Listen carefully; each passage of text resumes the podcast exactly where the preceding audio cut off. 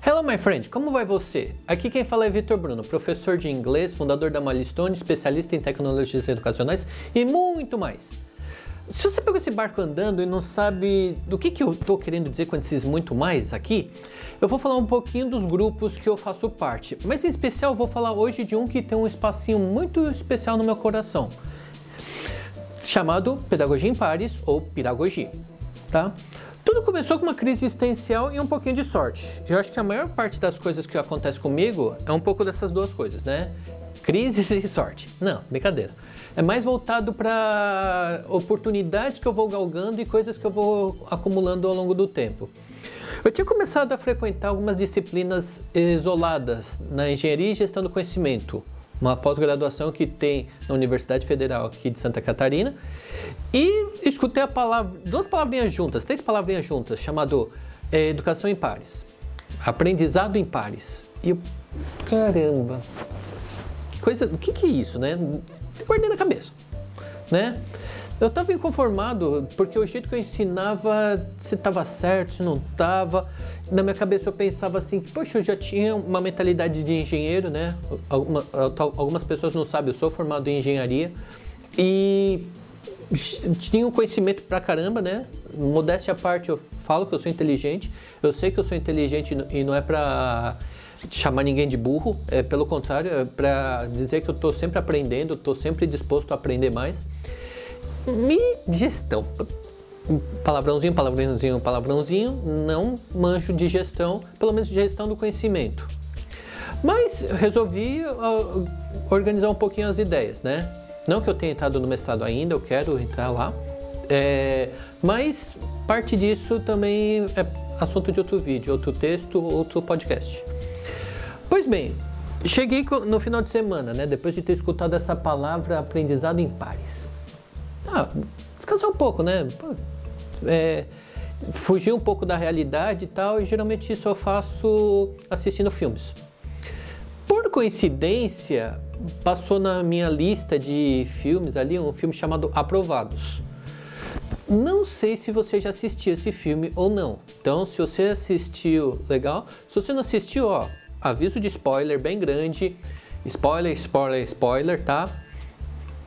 Não vai adiantar você falar assim, ah, mas eu não sabia que o Victor ia contar do filme. Contei, tá?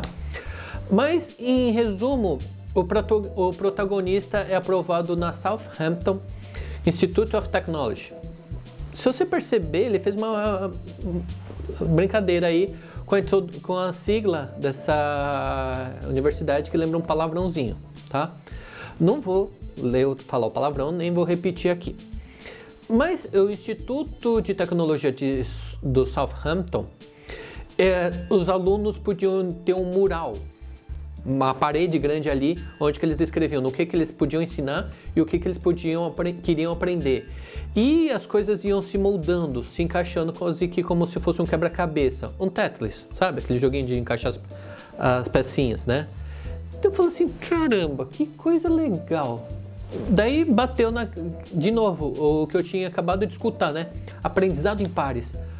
Nossa, então será que, será que, será que, deu falar assim, não, tenho que entender um pouquinho melhor. Procurei na internet, encontrei um artigo que falava justamente da inauguração da 42 ou 42 ou 42, como você preferir, que é uma escola de programação que começou lá na França, em Paris, por isso que 42, 42 em francês. Hum? E eu eles tinham acabado de abrir o prédio na Califórnia. Então eu falei, ah, que legal, vou tentar entender um pouquinho melhor, né? Adicionei a pessoa no LinkedIn, conversei e tal um pouquinho. Mas ao mesmo tempo eu também é, achei nessa mesma informação, que era uma notícia da BBC, um, jor um jornal, um post, um site britânico, e eu achei muito legal que ali eles falavam até de um outro de outros dois pesquisadores, inclusive um deles, Phil Race, eu mandei um e-mail para ele, ele foi super simpático e me mandou a introdução do livro dele em modelo editável. Eu falei assim, pô, o pessoal consegue ser legal, né? E isso me deixou muito cativado a estudar melhor, a, pro, a procurar um jeito melhor de ensinar, um jeito melhor de aprender também, porque afinal de contas, professor, no meu ponto de vista, tem que estar sempre aprendendo, sempre ressignificando o que aprendeu e sempre trazendo isso para a sala de aula e levando as coisas da sala de aula para a vida. Isso deixa o nosso conhecimento mais legal. Mas enfim, é, como é, com essa palavra aprendizado em pares, né, ou, ou, ensino em pares, que é o peer learning, ou peer-to-peer -peer learning, né, aprendizado de pares em inglês, eu me deparo com um negócio chamado piragogia. Eu coço a cabeça um pouquinho e falo assim, peer, peer, par, né, de aprendizado de pares.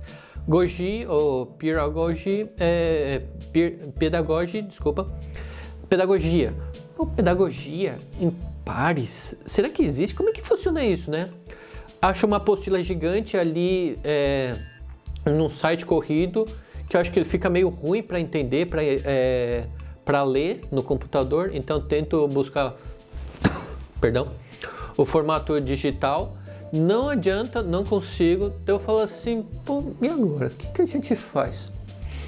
Entro, é, entro em contato com eles no LinkedIn, eles me chamam, convidam para participar das reuniões e assim, sem saber direito como é que se tratava, como é que era essa dinâmica, eu me apaixono pela ideia. Eu vejo que é uma coisa muito legal, porque assim, o, o ponto que você pode aprender, o ponto que você pode ensinar, o ponto que você está sempre compartilhando, às vezes eu sou o cara mais inteligente da conversa, às vezes eu sou o mais ignorante. E isso tá certo, tá tudo bem. É super legal porque a gente pode conversar com as pessoas, a gente pode aprender com elas e a gente pode ensinar elas. Desse formato é uma coisa que é muito legal da gente ter em mente que a gente está se ajudando. E isso daí é muito legal para a gente pensar que é muito interessante. Um outro ponto que aconteceu recentemente, né, depois de uns dois, três anos, conversando com o pessoal lá, aprendendo e ensinando, é que eles me provocaram falando assim, Vitor, a gente podia ter apostila em português. Eu falei assim, pois não, né? Vamos fazer essa, um resumo da apostila em português e tentar ter mais gente que falante do português. Eu falei assim, ah, bora, vamos fazer esse negócio, vamos fazer de uma forma que seja legal para todo mundo e acho que isso daí compartilha com você que está assistindo, ou você que está ouvindo, ou você que está lendo. Se você achou isso daí legal, entre em contato comigo. Minhas redes sociais estão sempre abertas para isso e a gente pode compartilhar esse negócio junto. É, como eu sempre falo, curta esse texto, compartilhe e comente. Aquilo que for legal, a gente vai trazer aqui para vocês. Beleza? Então, por hoje é só. Bye bye and see you soon.